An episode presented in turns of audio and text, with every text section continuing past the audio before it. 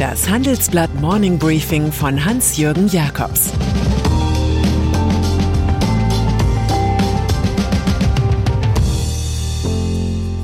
Guten Morgen allerseits. Heute ist Donnerstag, der 4. November, und das sind heute unsere Themen. Zwei neue Krisen für Joe Biden. Wie grün sind Deutschlands Banken?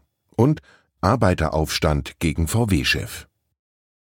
Krise in Washington. Als Joe Biden gestern Abend zurück vom Klimagipfel in Glasgow wieder in den USA landete, hatte sich die Lage für den US-Präsidenten drastisch verändert. Elf Monate nach Amtsantritt muss Biden sich neu orientieren. Zum einen leitet die US-Notenbank Federal Reserve die geldpolitische Wende ein. Sie kündigte an, Ende November die Anleihekäufe insbesondere von Staatsbonds um monatlich 15 Milliarden Dollar zu bremsen. Ginge es so weiter, wäre die Offenmarktpolitik im Juni kommenden Jahres beendet und im Herbst könnten sich die Zinsen erstmals wieder aus der Nullebene erheben. Die zweite Zäsur im Leben von Biden betrifft die Schmach seiner Demokraten in Virginia. Dort verlor der eigene Mann Terry McAuliffe bei den Gouverneurswahlen gegen den Republikaner Glenn Youngkin. Es ist ein deutlicher Weckruf vor den Kongresswahlen 2022. Aufmunterndes kommt von Heinrich Heine. In uns selbst liegen die Sterne unseres Glücks. Gestern in Glasgow. Zum Finance Day waren die Chefs von Banken, Vermögensverwaltern und Versicherern angereist. Überwölbt wurde die Parade des Geldes von der Glasgow Financial Alliance for Net Zero. 450 der weltgrößten Finanzfirmen wollen demnach 130 Billionen Dollar ihres verwalteten Kapitals zunehmend klimaneutral einsetzen. Klingt fantastisch. Aber was heißt das, wenn nicht eindeutig definiert ist, was nachhaltig bedeutet? Wenn die politischen Standards sowie das einheitliche Reporting-System zu ESG-Investments fehlen, verdüstert sich die Debatte. Das Akronym ESG Environmental Social Governance fasst alles zusammen, was für Ökologie, Soziales und ethische Unternehmensführung steht. Doch gerade der Streit um Greenwashing bei der Deutschen Bank Fondstochter DWS hat gezeigt, wie fragil dieses Gebilde ist. Derzeit tut das Geldinstitut, das angeblich bis 2025 aus der Kohlewirtschaft raus möchte, offenbar alles dafür, um dem australischen Minenbetreiber Whitehaven bei der Platzierung von Anleihen zu helfen. Green Finance ein Zahlenvergleich verblüfft ebenfalls. So haben Großbanken in diesem Jahr allein 459 Milliarden Dollar an Anleihen und Krediten für den Öl-, Gas- und Kohlesektor zur Verfügung gestellt. Grüne Anleihen und Kredite machten im Vergleich nur wenig mehr aus, genau 463 Milliarden Dollar. Unser Titelkomplex zeigt die vielen Lücken und Schlupflöcher der ESG-Regeln, aber auch wie bei Green Finance neue Produkte und Dienstleistungen entstehen. Christine Lagarde, Präsidentin der Europäischen Zentralbank EZB, sinniert sogar laut über laxere Eigenkapitalanforderungen für grüne Kreditengagements. Schon der französische Schriftsteller Jean-Baptiste Racine befand, ohne Geld ist die Ehre nur eine Krankheit. Streitgespräch. Die Finanzwirtschaft und der grüne Umbau. Was läuft da wirklich?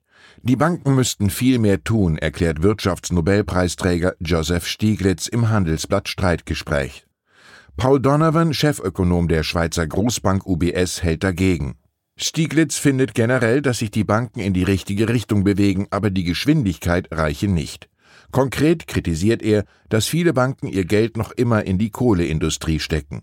Das Risiko sei, dass Projekte mit einer geringen Halbwertszeit finanziert werden, bis hin zu Stranded Assets.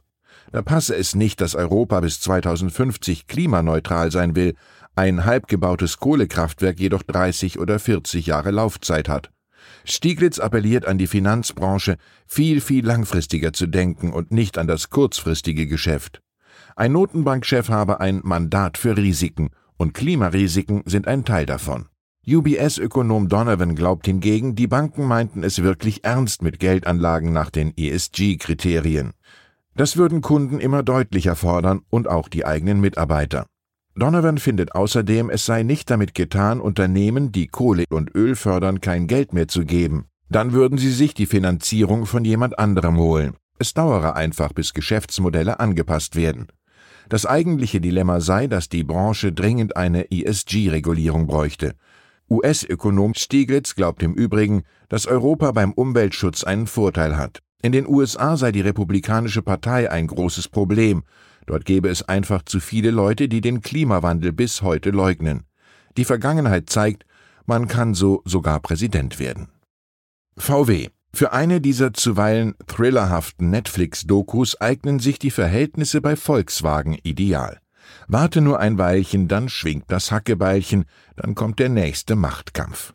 Aktuell sind wieder Blutspuren zu sehen. Vergangenen Mittwoch forderten die Vertreter der Arbeitnehmerseite im Vorgespräch zur regulären Aufsichtsratssitzung den Kopf von CEO Herbert Dies. Sie sprachen dem Manager, der VW mit Verweis auf Tesla stark umbauen will, das Misstrauensvotum aus. Das ist die schärfste Klinge. So beginnen in Wolfsburg üblicherweise Demissionen. In der Sitzung selbst distanzierte sich Aufsichtsrat Stefan Beil durchaus wütend vom Vorstandschef. Ist dies noch der richtige Change Agent im Autokonzern?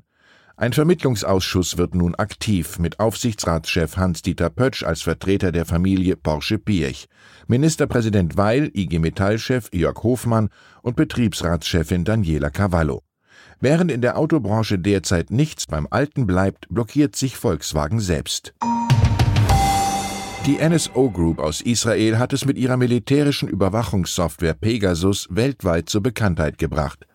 Ihre Gebrauchsspuren finden sich auffällig oft auf den Smartphones von Journalisten und Menschenrechtsaktivisten.